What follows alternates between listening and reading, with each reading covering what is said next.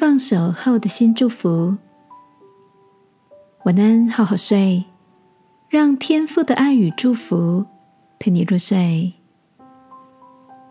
朋友，晚安。今天的你一切都好吗？昨晚小阿姨送来了自己烘焙的杏仁燕麦饼，一打开饼盒，刚烤好的香气顿时弥漫四周。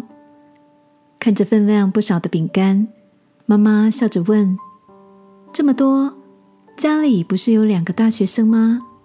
怎么不多留一些给孩子？”小阿姨无奈的说：“弟弟上大学没多久，就吵着要搬出去住。明明学校就在同个县市，搭公车上学也很方便。为此啊，他还跟我闹家庭革命。”说是已经长大了，我不能一直无止境的绑住他，不然他很像是个妈宝。为了不想因这样的事跟孩子的关系日益恶化，所以我就选择让步了。但我也告诉弟弟，既然想要被当成一个成熟的大人对待，那么你也要负担起自己应负的责任。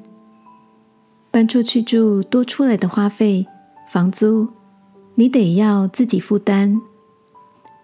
结果不出三个月，他就后悔了。为了负担房租，他需要努力的打工，导致睡眠不足，常常觉得好疲惫。念书的时间也变得很少。原本以为搬出去可以常常跟同学出去玩。结果时间都被上课、打工给填满了。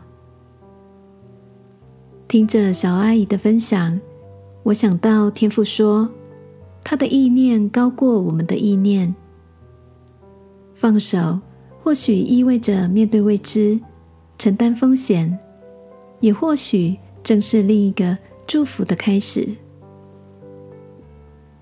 亲爱的，这时候的你。也有需要放手的人或事情吗？是一段僵持不下的关系，或是悬而未决的事情？今晚，让我们将这些的挂念试着放手，交在天父手里，好吗？亲爱的天父，我需要有做决定的智慧，求你帮助我。不依靠自己的聪明，相信在你手中比我自己紧握的更好。祷告，奉耶稣基督的名，阿门。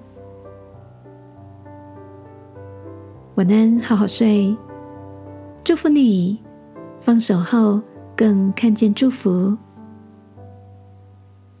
耶稣爱你，我也爱你。